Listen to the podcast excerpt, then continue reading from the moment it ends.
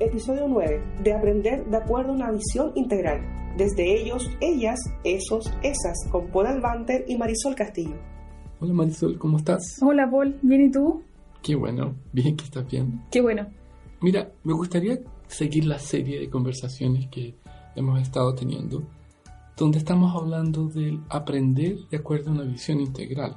Okay. Y hoy día me gustaría que conversáramos sobre la perspectiva de lo que sería el ellos, ellas, esos, esas, que es una perspectiva que Wilber llama eh, una perspectiva sistémica.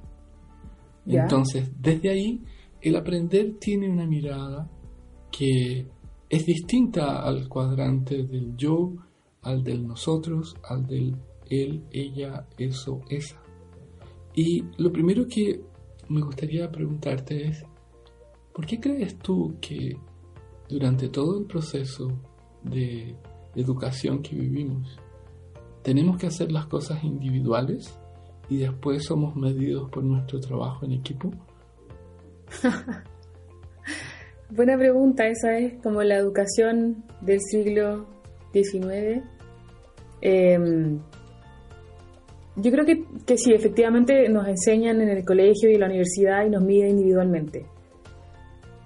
Creo que eso está cambiando hoy en día, lo he visto en chicos universitarios y en el- los colegios. Y, mm, y yo creo que también depende de, de la evolución humana en el sentido de que aunque estemos trabajando individualmente, estemos atentos y conscientes del resto, Mm, donde sí podemos eh, aprender de nuestro entorno. Entorno quiero decir la gente que nos rodea, la Claro. familia, tus amigos, tus claro, colegas. claro.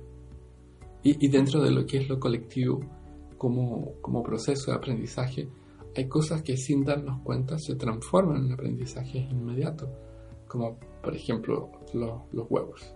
Ya, Claro, eh, 20 años atrás comer huevos era muy, muy malo. sí. Había que evitarlos. Y ahora, de acuerdo a estudios hechos por la clínica Mayo, no sé si es Mayo o mayonesa, pero capaz. claro, dicen que comer huevos todos los días es muy bueno para el colesterol. Y hay muchos tipos de colesterol. Y colectivamente se aprende. ¿Cómo se logra eso, crees tú? Mm, Eso, bueno, ese ejemplo para mí, em, aprendizaje podría decir inducido Sí, por los medios, sí, por, por usar renombres como la Clínica Mayo o el doctor no sé cuánto que dijo en su estudio. claro. Tengo entendido que para poder aprobar un estudio tienen que haber hecho un, un tester de al menos 10, 15 años En Estados Unidos. antes de probar que Ese- es así. Esa es la FDA, ¿no? La Federal Drug Administration. Pero no sé si en otros países están válidos eh, las mismas normas. No sé si en China, en India, Japón, no Brasil eh, Claro, es sí. hecho así. Mm. Bueno, y, y cuando hablas de ese proceso de aprendizaje, que dijiste una palabra que me pareció muy importante, inducida, yo veo que esa inducción nos lleva inmediatamente a una visión sistémica de lo que es. O sea, yo interconectado contigo, con el otro, con el otro y con el otro, y vamos traspasando nuestra cultura memética bajo el punto de vista de lo que es el concepto de memes de Richard Dawkins. Sí, hay, hay, un, hay un dicho, no sé si lo has escuchado, que es donde fueres, haz lo que vieres. sí, Eh, y creo que puede venirte algo similar en el sentido de que tú donde estés, si no sabes lo que está pasando, tú inmediatamente empiezas a copiar y modelar al resto. Mm, Eh, y empiezas a aprender. Imagínate, no sé, si vas a un país distinto donde no conoces la cultura, lo más probable es que estés muy atento a tu alrededor para poder, para no cometer un error o para hacer las cosas dentro de esa cultura y, observa, observas y aprendes. sí, que me recordé en la historia de mi papá. Ya, En la historia, mi papá cuenta que fue a una ciudad, no voy a decir el país, ya, eh, que lo habían contratado como consultor. Y él salió a la plaza, después era una ciudad de porte mediano en esa época, mediana chica, y en la plaza estaban todos con pijama. ah, Sí, la gente se paseaba con pijama porque hacía mucho calor. Entonces, eh, él fue a otra ciudad y salió con su pijama. Dijo que en el hotel ya lo miraron muy raro porque nadie salía con pijama y se tuvo que devolver. No, y no averiguó si había una fiesta pijama party a lo mejor ese día. No, es así, claro. Bueno, y, y cuando hablamos de la web, no sé si las personas tienen tan claro qué es lo que es la web como un sistema de causas y efectos interconectados que propaga información colectiva. Yo creo que hoy día la usamos, ¿no? Así como quieres eh, llamar, usas el teléfono, pero no, no te detienes a, a, pensar sobre cuáles son las causas y efectos que, que influyen en distintas áreas del saber, del conocer, incluyendo el aprendizaje. Entonces, desde esa perspectiva, ¿cómo tú, tú crees que está influenciando la web este aprendizaje colectivo? Yo creo que tiene mucho que ver. Mm. El acceso hoy día a la web es gratis en gran parte, al menos de, en Chile. Em, y la información corre muy rápido. ¿Es gratis? En el metro es gratis, en Ah, sí. ciertas clínicas es gratis, Ya. te entregan en los hoteles es gratis, Es como Wi-Fi. Como... Sí. Ya, wifi gratis. ya. Em, todavía creo que las micros, no sé, nunca me subió a una, pero dicen que hay unas micros que son con wifi gratis. Ya. Eh, bueno, creo que el acceso a la información online eh, es infinita. Tengo entendido que aquí no hay, no hay restricciones como en otros países para acceder a ciertos sitios web. Claro. Y es más, promocionan la información de una manera eh, súper potente para llegar hacia a enganchar a todos, a conectarse y, y a aprender. Y sí, creo que sí se puede aprender a través de la web. Existen distintos cursos gratis, eh, papers gratis, todo te lo regalan hoy día. Mm. Es cierto, es cierto. Y, y cuando nos metemos a aprender a través de, de la internet, hay una cosa que es tremendamente buena, que es la cantidad de información, y otra cosa que es tremendamente mala, que es la cantidad de información. Sí, O sea, porque quedas absolutamente infoxicado. Entonces, y además no sabes evaluar cuál de esa información puede ser mejor o más veraz o más Claro. precisa. Entonces, ¿y quién, ¿quién te dice eso? Y ahí baja, me parece, a esas fuentes otra vez de que tienen nombres, Sí. que son respetables y... del estudio, de la FDA, exacto, Claro. que estén avalados. Claro. O sea, no porque tú pongas en Google una palabra ya te vas a hacer experto en ese concepto. Bueno, incluso en Wikipedia, ¿no? Wikipedia. En Wikipedia pasa una cosa extraña, aprovechemos de aportillarlo. Ya, Sí, que eh, puede salir un cantante que tiene una música muy conocida tal vez en algún país, pero por ejemplo, de nuestra área, mis profesores no están ahí, ¿no están? no, ninguno. Eh, por ejemplo, mi, mi mentor, David Clutterberg, que tiene, no sé, 70 Sí. libros, él no sale ¿Por qué? porque no es eh, enciclopediable, así lo dicen. O sea, él Él. no, no cuenta. Ah, muchos artistas plásticos, pintores de mucho renombre, tampoco están, porque para ellos no les interesa. Pero sí un cantante, una actriz, un actor, eso sí, ¿Y cuál es el concepto de enciclopediable? no lo sé. Ah, Dejémoslo para el aprendizaje colectivo. Claro. Sí. Google. Ah, Bueno, yo creo que dentro de lo que es eh, ese pensamiento, en, en lo colectivo yo percibo que hay una manera muy frecuente de pensar con causas y efectos de forma lineales. O sea, cosas muy básicas. Y, y desde ahí hay una estrechez y un reduccionismo intelectual enorme. Veo muy poca gente usando pensamiento circular como ¿Sistémico? sistémico, ¿sí? Sí, De tal manera que le dé vueltas a una buena cantidad de variables. es verdad. Sí. Y cuando te das el tiempo de, de incentivarlo a, y, y ahí notas que es como, ¿qué? Cuando haces este, tipo de preguntas de sistémicas, Ajá. me ha pasado, me ha pasado de, de, de haber hecho algunas pruebas eh, en lo cotidiano y, y sí, el pensamiento sistémico podría decir que es privilegiado. ¿Ah, sí? ¿Privilegiado en qué sentido? De poder tener esa mirada sistémica. Ah, sí. Bueno, también nos hace bastante disfuncionales en lo colectivo. También. Porque empieza a enredar a las personas con más preguntas que tal vez no quisieran que fueran hechas. Sí, bueno, hay que tener también, eh, estar atento a las señales y de con quién hacerle y con quién no. Claro, claro. También en, lo que es pensamiento sistémico, dentro de la mirada del colectivo, yo percibo que hace una distinción enorme eh, en ese colectivo, por ejemplo, llevando a organizaciones, que los equipos de trabajo estén compuestos por personas que tengan mirada sistémica. En la medida que no van a decir, por decir, eh, decir como ejemplo, todo el problema está en nuestro sistema logístico de distribución. Claro.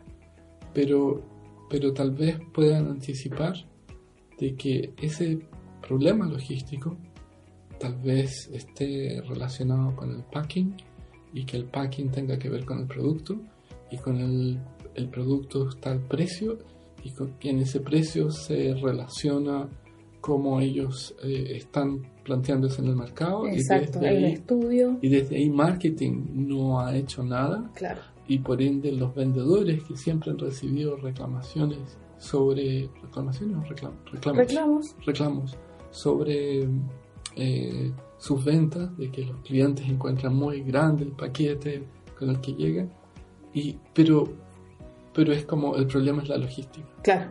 Sí, no, lo entiendo y perfecto. sí Súper buen ejemplo. Y es así como las organizaciones funcionan en un sistema. claro Y si no, si no logramos verlo, eh, es muy probable que nos vayamos a, al hoyo. ojalá que no Academia Impact entrega a los alumnos las herramientas necesarias para convertirse en coaches integrales y conseguir mejores resultados en su vida personal y profesional. Bueno Marisol espero que no nos vayamos al hoyo Espero entonces que no. Sí. Mira, una cosa que es interesante es seguir en este proceso de, de- de construir la idea de aprendiendo eh, de acuerdo a una mirada integral, usando la mirada de ellos, ellas, esos, esas, es el- de qué manera a veces las personas pescan un pequeño trozo de una experiencia y la hacen grande, o viceversa, una grande termina en chica.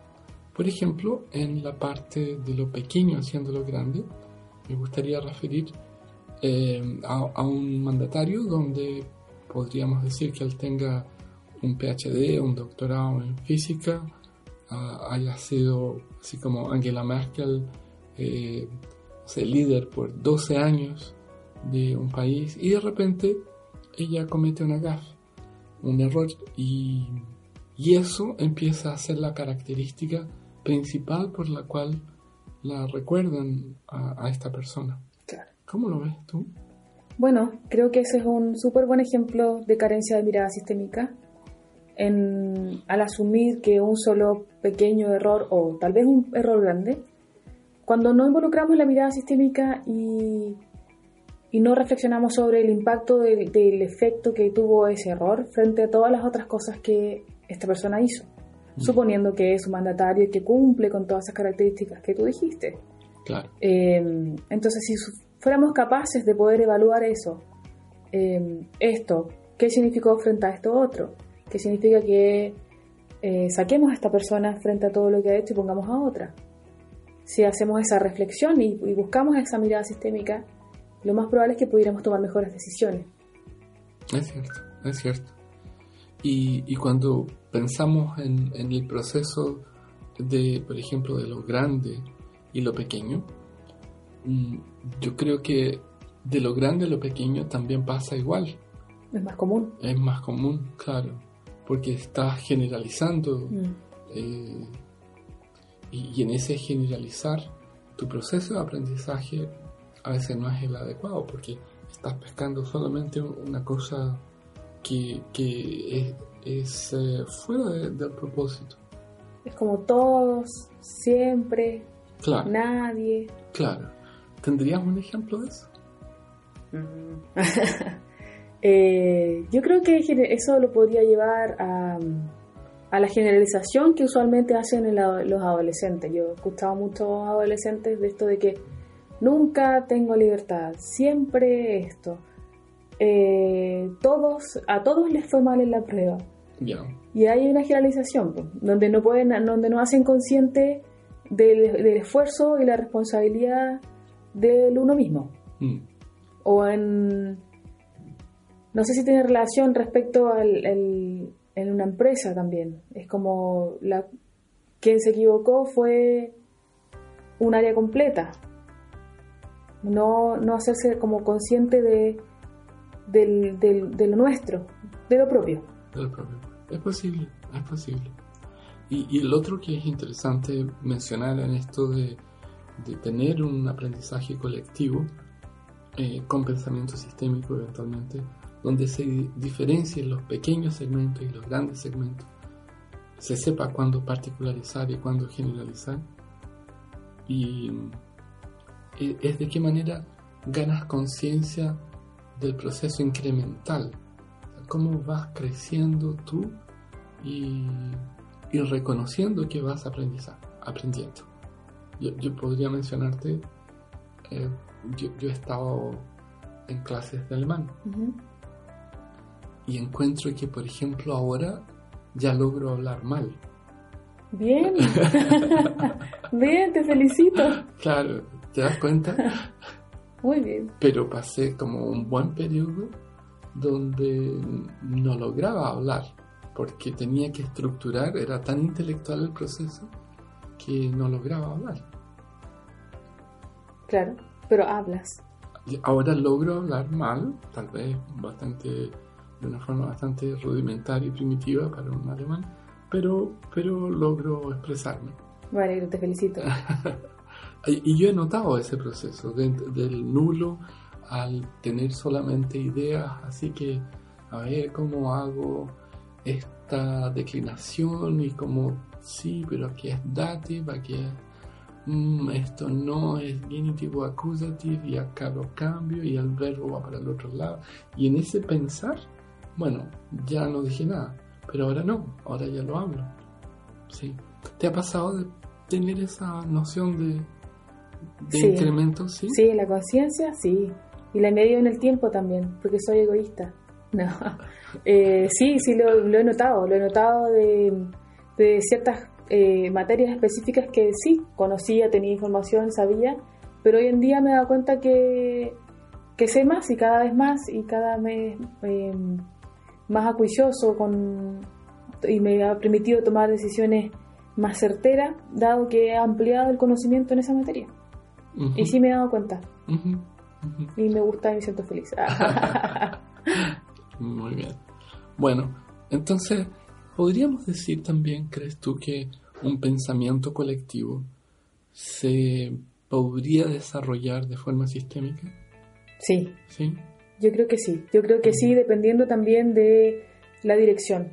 Eh, bueno, en lo colectivo podría haber algo individual, donde hay uno que invita al colectivo a este pensamiento sistémico y, potencia el pensamiento sistémico en lo colectivo, terminando todos en uno colectivo. Mm. No sé si me explico. Sí, sí, sí, sí.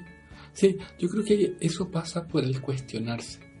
Por ejemplo, cuando estás, eres parte de un colectivo, o sea, somos individuos, y de acuerdo a Wilber estaba muy claro, como individuos estábamos al cuadrante 1, pero en el colectivo hacemos parte de, de, ese, de esa manada. Yo creo que igual tienes que preguntarte cuál es tu función, cuál es tu rol, cuál es tu responsabilidad. Es tan fácil buscar afuera de ti, en el mismo colectivo, eh, elementos, hechos, situaciones por las cuales tú te puedas sentir protegida y escondida del colectivo, que yo creo que el cuestionarse es esencial. ¿Tú, tú te cuestionas? Sí, reflexiono y quiero, quiero hacerlo más rápido. Mm. Me gustaría poder hacerlo más rápido. ¿Por qué? Porque a veces... Eh, ¿El cuestionarse? El cuestionarse, el, reflexionar sobre algo y mm. tomar una acción. Eh, pasa mucho que en algunas circunstancias eh, al no reflexionar y solamente actuar, después luego podrías haberlo hecho de una manera distinta. Claro. Y ahí en ese momento en que tú empiezas a pensar que pudiste haberlo hecho de una manera distinta, está la reflexión y está el aprendizaje Claro, y, y hacer eso más seguido, sí. claro. Y en términos de sueños, ¿cómo ves tú lo- los sueños colectivos? ¿Los sueños colectivos como las metas colectivas? ¿O Mm. realmente sueños? ¿Podría ser ambos? No, nunca he soñado colectivamente. No sé cómo sería. Yo creo que hay sueños colectivos aspiracionales. Ah, sí, ya, eso, metas, sueños de ese, de ese índole. Bueno, y, y, y mi mamá bien claramente Sí. lo dice también. Hay sueños, por ejemplo, que, que pueden ser eh, proyectivos o premonitorios. Y mucha gente de alguna manera empieza a soñar cosas que cree que podrían pasar. Entonces son, pasan a ser una estructura de pensamiento colectivo inconsciente. Y Jung habla mucho de eso.